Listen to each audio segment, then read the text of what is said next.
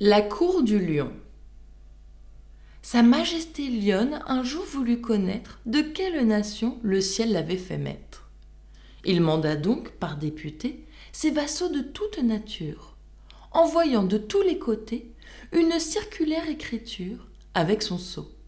L'écrit portait qu'un mois durant le roi tiendrait cour plénière, dont l'ouverture devait être un grand festin suivi des tours de fagotin.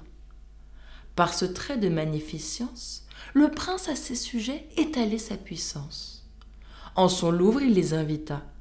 Quel louvre Un vrai charnier dont l'odeur se porta d'abord au nez des gens. L'ours boucha sa narine. Il se fut bien passé de faire cette mine.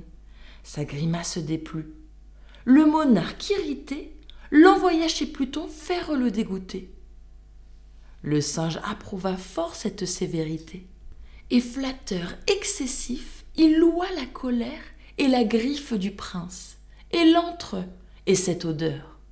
Il n'était ambre, il n'était fleur, qui ne fut aille au prix. Sotte flatterie eut un mauvais succès et fut encore puni.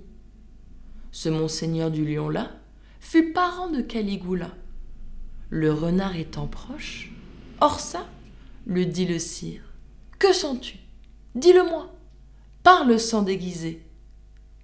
L'autre aussitôt de s'excuser, alléguant un grand rhume. Il ne pouvait que dire sans odorat. Bref, ils sentirent. Ceci vous sert d'enseignement. Ne soyez à la cour, si vous voulez y plaire, ni fade adulateur, ni parleurs trop sincères et tâchez quelquefois de répondre en normand.